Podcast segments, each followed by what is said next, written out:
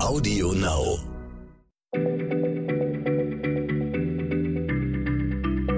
Schneller Schlau, der kurze Wissenspodcast von PM.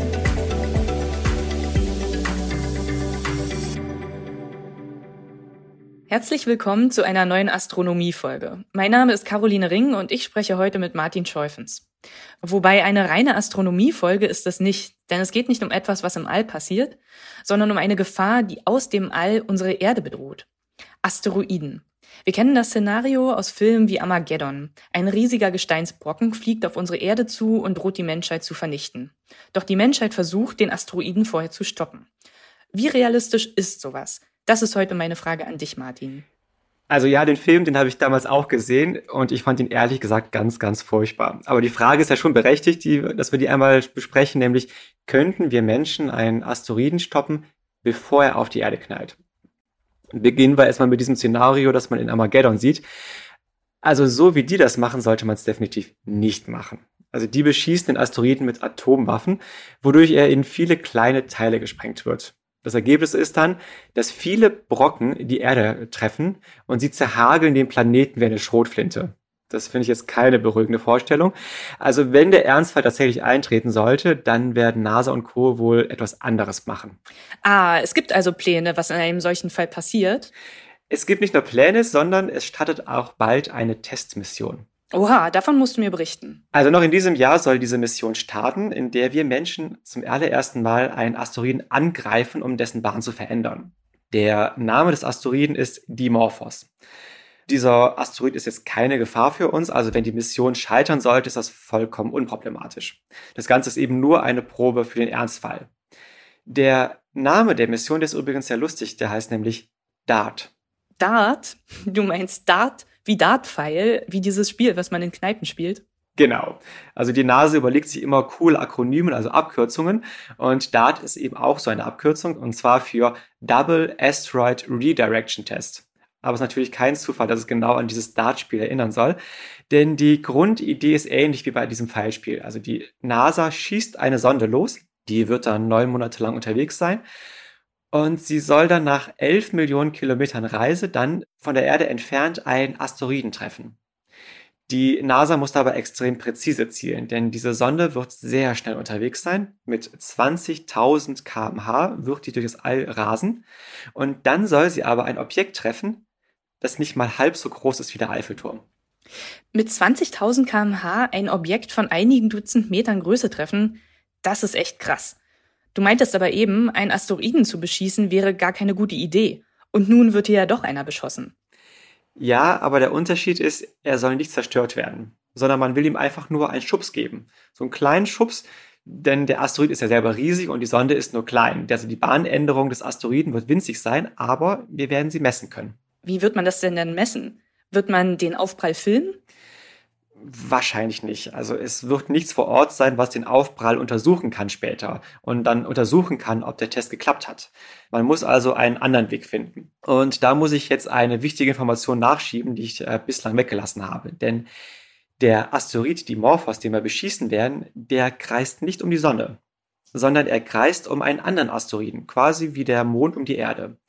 Man muss sich das also so vorstellen. Der große, der kreist um die Sonne und der kleine Dimorphos kreist wie ein Mond um eben diesen größeren Asteroiden. Dass sich die Forschenden jetzt solch einen Trabanten ausgesucht haben, also einen Asteroiden, der um einen anderen kreist, das, dafür gibt es zwei sehr gute Gründe. Und der erste Grund ist, wenn die NASA diesen kleineren beschießt, dann wird dieser danach weiterhin um den größeren kreisen. Er wird also nicht unkontrolliert durch das Sonnensystem torkeln. Und deswegen muss auch eben keine Gefahr geben, dass er dann auf einmal vom Weg abkommt und die Erde betrifft. Also es wird auch nachher so sein, dass der Große um die Sonne sich dreht und der Kleine weiterhin um den Großen minimal beeindruckt, seine Bahn ist minimal verändert, aber es wird auf jeden Fall keine Gefahr für uns geben, wenn irgendwas schief geht. Okay, aber ein Asteroid, der um einen anderen Asteroiden kreist, das klingt schon ziemlich speziell. Ist das überhaupt auf den Fall übertragbar, dass ein Asteroid auf uns zu rast, den wir dann abwehren müssen? Ja, das stimmt schon. Das ist jetzt nicht unbedingt das Szenario, das wir jetzt eigentlich erwarten würden. Aber die Erkenntnisse, die kann man schon eins zu eins übertragen, weil es einfach nur um die Frage geht, was passiert, wenn eine Sonde auf einen Asteroiden trifft. Und das ist eine durchaus spannende Frage auch für Forscher, weil man gar nicht so genau weiß, was eigentlich passiert, weil das hängt eben auch sehr davon ab, wie das Material des Asteroiden ist, wie die innere Zusammensetzung ist. Und deswegen ist man interessiert, was passiert, wenn eben diese Sonde auf den Asteroiden trifft. Aber wenn man dann diesen Aufprall von DART einmal sich anschaut und in etwas besser verstehen kann, dann kann man diese Erkenntnisse auch für das eigentliche Katastrophenszenario übernehmen. Okay. Du hast aber noch einen zweiten Grund versprochen, warum man ausgerechnet so einen Asteroiden gewählt hat, der um einen anderen kreist. Hat der zweite Grund damit zu tun, wie man die Bahnänderung später beobachten will? Genau, stimmt. Das war ja eigentlich deine eigentliche Frage, weswegen wir angefangen hatten. Stell dir vor, man würde den ganz Großen beschießen. Der braucht zwei Jahre, um die Sonne zu umkreisen. Würde man seine Bahn minimal verändern, dann würden wir das erst nach vielen Monaten, vielleicht sogar Jahren erst sehen. Deswegen, das ist der zweite Grund, nimmt man diesen kleinen. Der kreist alle zwölf Stunden um den großen. Wenn wir den beschießen, ändert sich seine Geschwindigkeit und ähm, er braucht dann vielleicht zehn Minuten weniger lang, um, um den anderen zu kreisen. Also statt zwölf Stunden sind es dann zwölf minus zehn Minuten. Und diese Änderung lässt sich halt relativ schnell beobachten von der Erde aus, wenn man mit Teleskopen ihn untersucht. Dann kann man nämlich messen, wie schnell er den umkreist und kann dann innerhalb von wenigen Tagen sagen, ob die Mission erfolgreich war. Okay. Ich habe jetzt verstanden, wie man im Notfall einen Asteroiden angreifen will, ja. Aber so ein Asteroid ist ja gigantisch schwer und so eine Sonde vergleichsweise leicht. Wenn so eine Sonde auf den Asteroiden knallt, beeindruckt das den doch nicht sonderlich. Ja, auch da hast du recht. Also man gibt ihm einen winzigen Schubser immerhin, aber äh, das ist schon wirklich sehr, sehr klein. Und dann auch die Bahnveränderung ist auch minimal. Weil so ein Asteroid ist ja eben riesig und so ein, also die, diese Sonde ist vergleichsweise schwer, die sie gebaut haben und sie ist auch extra schnell, damit man möglichst viel Schubs äh, machen kann aber trotzdem, die Bahn wird sich nur minimal verändern. Wenn jetzt wirklich so ein Katastrophenfall eintritt, dann, und das ist jetzt der Haken an der ganzen Geschichte, müssten wir eigentlich schon Jahre im Voraus wissen, dass das passiert. Denn wenn wir den Jahre vorher das wissen, dann können wir eine Sonde losschicken und den Asteroiden treffen. Und dann reicht diese minimale Bahnänderung. Denn wenn er dann, sagen wir mal, zwei Jahre später an der Erde vorbeikommt, dann reicht diese minimale Veränderung, damit er nicht auf die Erde trifft, sondern an ihr vorbei. Das wiederum klingt allerdings nicht sehr beruhigend. Wenn wir einen Asteroiden nur Monate vorher beobachten, sind wir ja wehrlos. Ja, das stimmt. Also es gibt jetzt keine absolute Sicherheit, wenn es darum geht, unseren Planeten zu schützen. Aber man muss auch sagen, wir haben mittlerweile auf der Erde ziemlich viele Teleskopen, die permanent die wichtigsten Objekte im Sonnensystem untersuchen. Also wir haben ein dichtes Beobachtungsnetz ausgeworfen. Und man glaubt, dass mittlerweile so gut wie alle Asteroiden, die uns gefährlich werden können, tatsächlich von uns beobachtet werden und dass wir dann auch eben vorausberechnen, ob sie uns in den nächsten Jahren gefährlich werden können. Denn die gefährlichsten, das sind natürlich die größten. Und die kann man eben auch entsprechend am besten entdecken. Also Objekte, die größer sind als 50 oder 100 Meter. Das sind nämlich Objekte, die würden durch die Erdatmosphäre rasen und auf der Erdoberfläche draufknallen und deswegen wären die so gefährlich. Und wie realistisch ist das dann? Dass sowas passiert. Ähm, also statistisch schlagen Objekte von etwa 40 Metern Größe alle paar hundert Jahre bei uns ein. Und von so 70, 80 Meter Größe vielleicht alle paar tausend Jahre.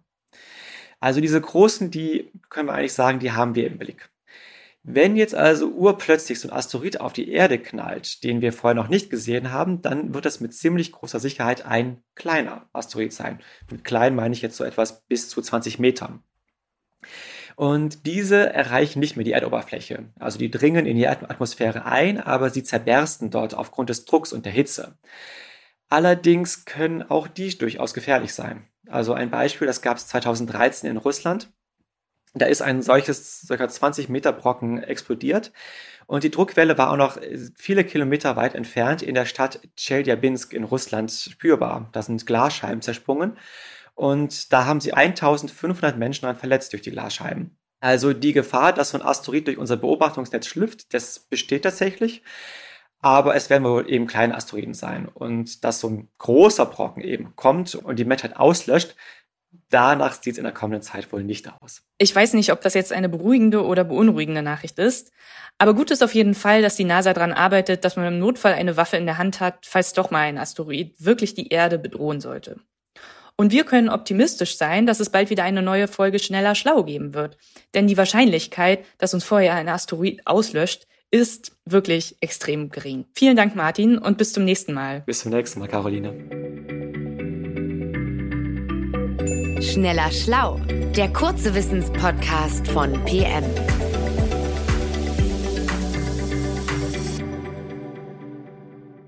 Dieser Podcast ist jetzt vorbei, aber wir hätten noch einen anderen Podcast-Tipp. Worum es genau geht, erzählt euch die Moderatorin am besten selbst.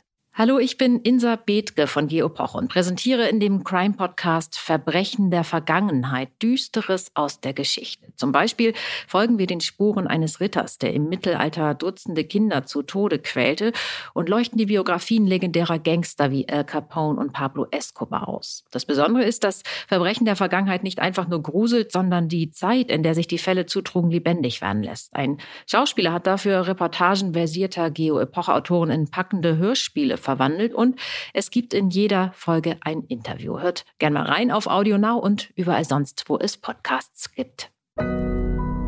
Audio Now.